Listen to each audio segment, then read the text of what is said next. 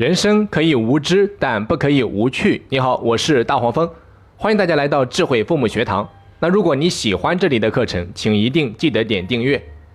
在家庭生活中，夫妻二人在一起要建立良好密切的情感关系，实现长久和谐的共同生活的目的，沟通是必须要做到的。但我们常常看到的却是夫妻间一言不合就吵骂不断，吵着吵着就把感情给吵没了。吵着吵着就忘记两人步入婚姻时的初衷了，吵着吵着婚姻就散了，最终给彼此和孩子造成了严重的伤害。所以，良好的沟通是夫妻感情保鲜的灵丹妙药，更是家庭和谐稳定的关键。在本堂课，大黄蜂将和大家来分享夫妻间如何有效的沟通。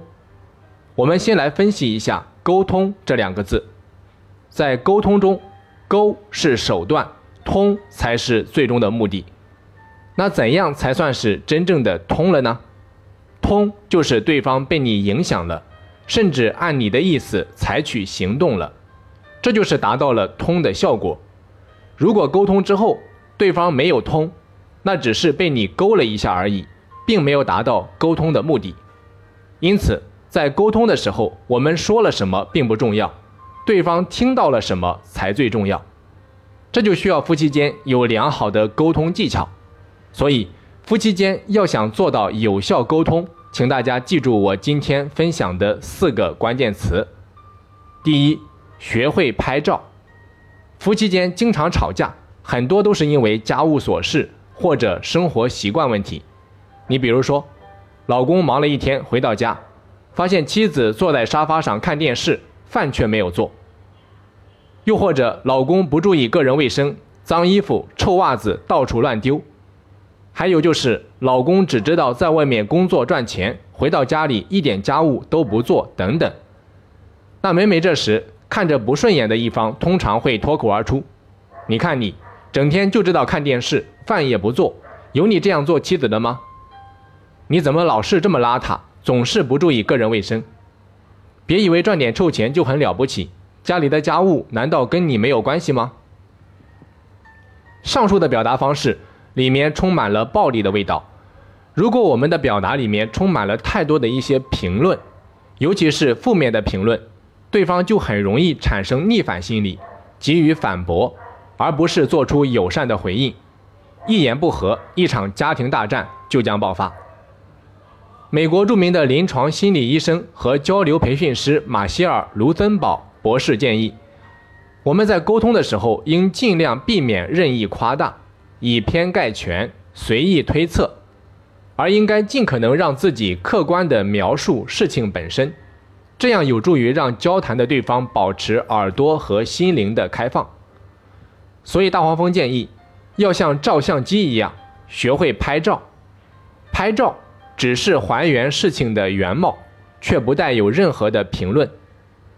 比如说，回到家，我看到屋子里面到处都是你的脏衣服、臭袜子，这让我看了很不舒服，就比你说你怎么这么邋遢，总是不注意个人卫生更加准确，也更容易营造良好的沟通氛围。所以，请大家记住，在沟通的时候一定记住“拍照”二字，而非主观评价、任意夸大、以偏概全、随意推测。第二。表达感受。妈妈下班回到家，发现客厅里面乱糟糟，到处都是儿子堆放的加多宝的红罐子，于是啊就很生气地说：“你怎么净给我添乱？整这么多破罐子回来干什么？还嫌老妈事不够多吗？”其实那天是妈妈生日，孩子想趁老妈到家之前，用红色罐子摆出一个大大的心形，给老妈一个惊喜。那听老妈这么一说，肯定是满肚子委屈。其实妈妈想表达的感受是：我工作一天了，很累，回到家我只想好好休息，不希望你再给我添乱。那上面这个案例就是把感受和想法混为一谈了，这种现象特别常见。所以大黄蜂给出的建议就是：我们表达时尽量少用你语言，多用我语言。就是说，在表达时尽量少用“你”字开头，比如“你怎么这么懒”，“你从来都不在乎我”，“你就知道看电视等等。这样讲容易带着指责、埋怨，对方会出于本能会去辩解、反击。那如果换成我语言，内容可能就变成了：我需要你的帮助，我需要你的关心，我希望你能理解我。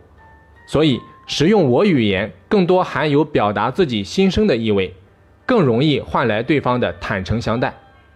所以，这里的表达感受，指的就是多使用我语言表达内心的真实感受。因此，与其对丈夫说“你每天就知道应酬，一点都不在乎我”，不如说“我生病了，一个人在家很孤单，我需要你的关心和陪伴”。第三。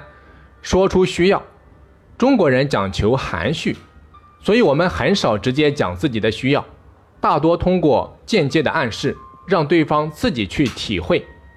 这就需要对方有较高的共情和察言观色的能力，否则就很难达到自己的目的。比如，当我们说“我生病了，一个人在家里很孤单、很难受”，实际上我们想表达的是，我们的实际需要是。希望得到丈夫更多的关注和陪伴。再比如，当我们说你的脏衣服、臭袜子丢了一地，我不开心，我们的真实需要是我想要家的整洁干净。所以大黄蜂建议，爱人是我们的贴身伴侣，在爱人面前尽量把自己的需要说得清楚，需要说得越清楚，对方越可能做出积极的回应。可遗憾的是。大多数人并不习惯从需要的角度来考虑问题，在不顺心的时候，我们倾向于指出别人的过错，这样很容易引起对方的申辩和反击。如果我们可以换一种表达方式，向对方表达我们的需要，而不是指责和批评，就很有可能找到办法来满足双方的需要。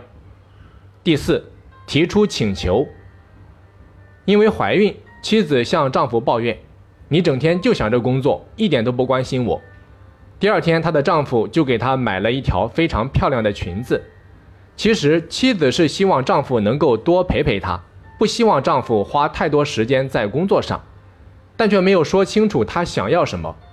如果妻子能够清晰地表达说：“我希望你每天早点下班，陪我散步，和我一起吃晚饭。”这样讲更容易得到对方的积极回应。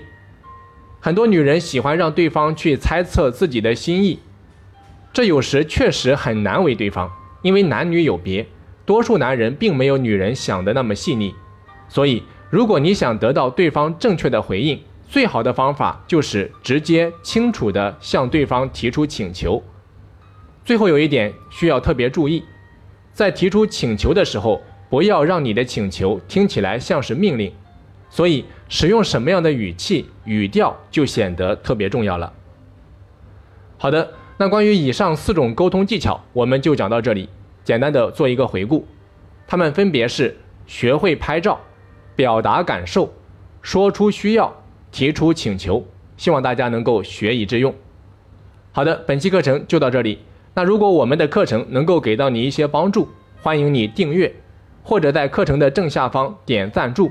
为我们的课程贡献喜爱值，这样我们的课程就可以帮助到更多有需要的家庭。同时，你也可以把我们的课程推荐给身边的朋友，邀请他们一起来学习。我是大黄蜂，我们下期再见。